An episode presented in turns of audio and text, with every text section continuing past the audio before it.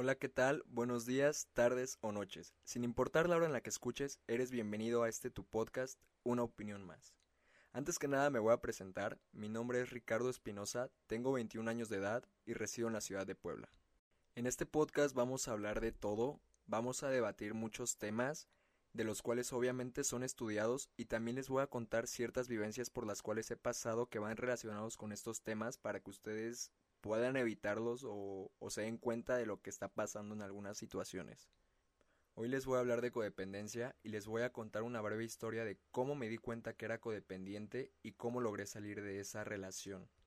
Pero antes les voy a dar el origen de esta palabra, ya que hay que remontarnos a los años 50 en los cuales a las esposas de los alcohólicos se les denominaba coalcohólicas, y conforme va pasando el tiempo, esta palabra evoluciona y se les dice codependientes, ya que el prefijo seo se entiende como el estar al lado de alguien.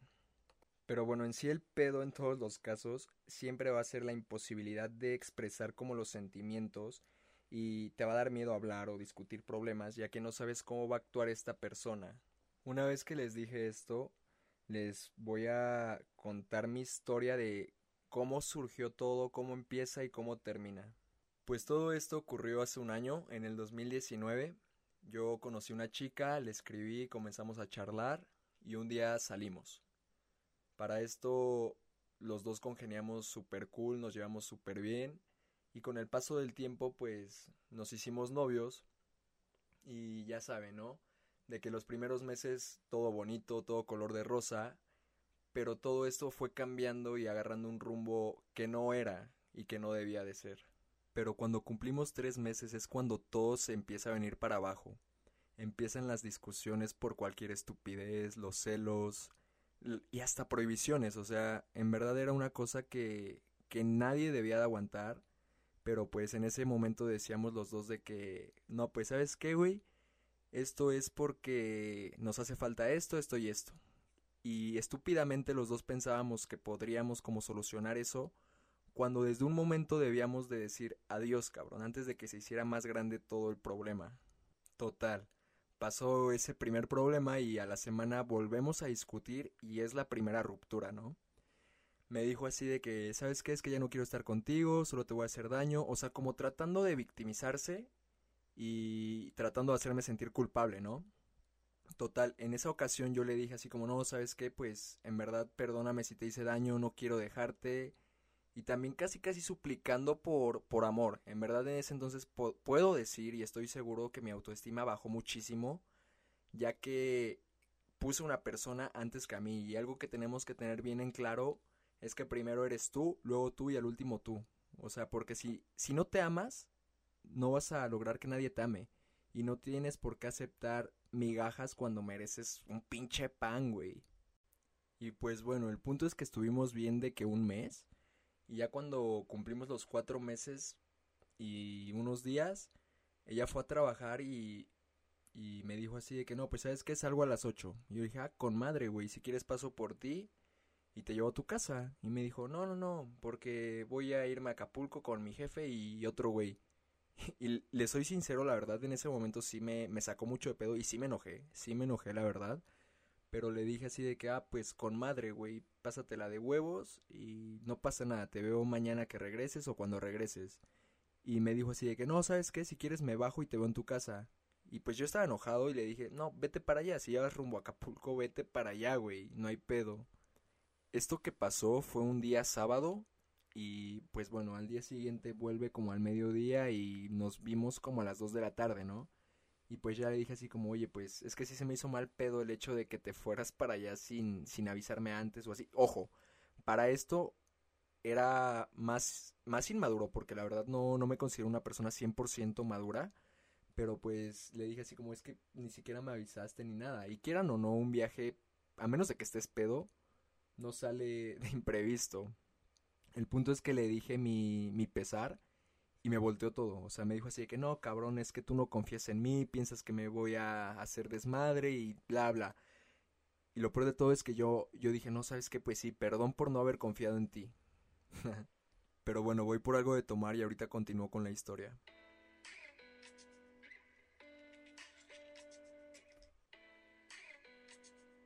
Y pues ya, ¿no? En ese momento la chica me dijo así de que, bueno, está bien, güey, te disculpo, te perdono, pero pues ya no te vuelvas a comportar de esa manera. Y yo todo idiota le dije, no, pues sí, gracias por disculparme, mi amor, que te amo mucho. Total. Pasan dos meses más por mucho. No, mentira, pasa un mes, pasa un mes. Y pues celebramos el mes en Flexon para que la relación no se volviera monótona. Fuimos a Flexon, estuvimos ahí jugando y pues según yo estuvo muy padre ese día. La verdad, entre mí dije, güey, qué chido porque ya estamos volviendo a lo de antes y todo bonito. Total, pasó una semana y yo estaba en el gimnasio, estaba entrenando y ella estaba trabajando. Y me mandó un mensaje así de que, oye, qué, qué chido que tú puedas hacer ejercicio mientras yo me estoy jodiendo y trabajando para, para salir adelante. Y pues yo en ese entonces le dije así de que no, pues sabes qué, voy a buscar un trabajo para, pues para sobresalir. Que era una idea completamente estúpida la que tuve en ese entonces porque yo estoy enfocado sumamente en la universidad y, y ya, o sea, es la universidad y casa y gimnasio. Pero pues por lo que me dijo ella, quieran o no, sí me movió, sí me lastimó, me lastimó mucho el hecho de que la persona en la que confiaba mucho me decía de que eres un huevón, güey. Pero X, ¿no? O sea, pasó el tiempo y entre comillas solucionamos ese problema. Un día me invita a su casa, fue domingo, fue domingo porque yo iba, recuerdo que iba a ver a mi abuela y fue en domingo y me dijo así, oye, pues ven a verme. Pues ya la fui a ver y, y, pues me recibió de que con una carta diciéndome que ya no quería estar conmigo, que ya no, ya no era lo mismo de antes. Y es muy irónica la vida porque ese día yo iba como preparado para ya decirle que ya no sentía lo mismo. Y cuando ella me leyó la carta, yo le dije que ya no, que ya no sentía lo mismo. O sea, lo que ella me dijo en la carta, yo se lo dije en, persona o por voz. Y, y pues ya, ¿no? O sea, tratamos de platicar eso y esta chica me dijo así como, ah, pues qué chido que pensemos igual. Y yo le dije, no, pues sí, ¿sabes qué? Ya me voy para no hacer más tenso esto. Voy a ver a mi abuela y, y ya, adiós. Gracias por todo y bla, bla. Total, ya cuando me iba a ir con mi abuela, esta chica me dice así que no, ¿sabes qué? Quédate a platicar conmigo un rato. La verdad, muy, muy fuerte. Pero bueno, pasó y a los tres días yo le dije, la verdad yo le dije así de que, oye, ¿sabes qué? Ya no quiero estar contigo, ya no, ya no puedo, ya no aguanto más esto, ya no, ya no quiero. Porque en verdad yo me estaba desgastando mucho, de manera física y emocional. Y tristemente esta chica comenzó a hablar mal de mí en redes sociales, comenzó a difamarme. Pero yo no me siento mal con eso, porque quieran o no, hay muchas personas que que me conocen y saben lo que soy, saben lo que lo que valgo y lo que en verdad demuestro. Y pues bueno, a pesar de que ella haya intentado hacerme quedar en mal, que hay personas que sí le creyeron, hay muchas otras que que no son así, que no tienen como el corazón tan grueso.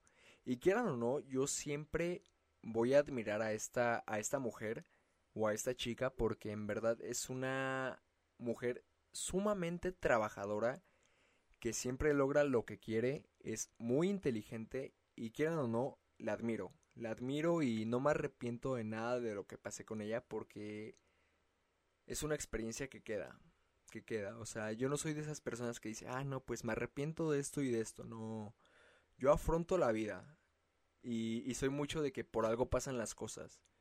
Y en verdad agradezco a Dios y a la vida que me haya cruzado y que haya cruzado esta niña en mi camino.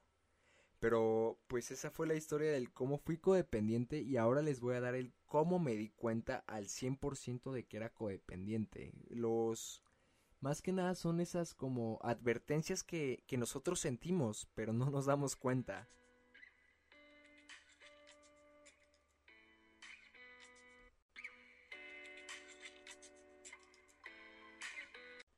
Por ejemplo, muchas veces como persona nos causa conflicto el decir, ¿sabes qué? Tengo mi autoestima baja. Pero no.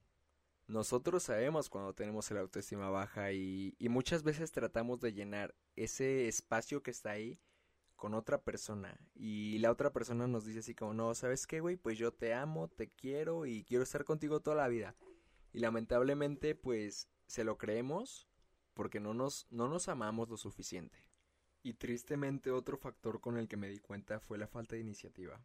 Va entablado al punto anterior, ya que la falta de iniciativa es una forma como insana de amor propio. O sea, es lo que les decía desde un inicio del podcast. Si no te amas, nadie te va a amar, cabrón.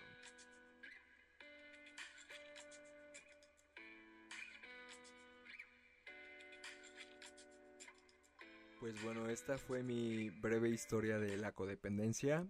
Fue un episodio sumamente corto para un podcast, pero realmente espero les haya como interesado, les haya llamado la atención y se queden con las cosas buenas de lo que hablé.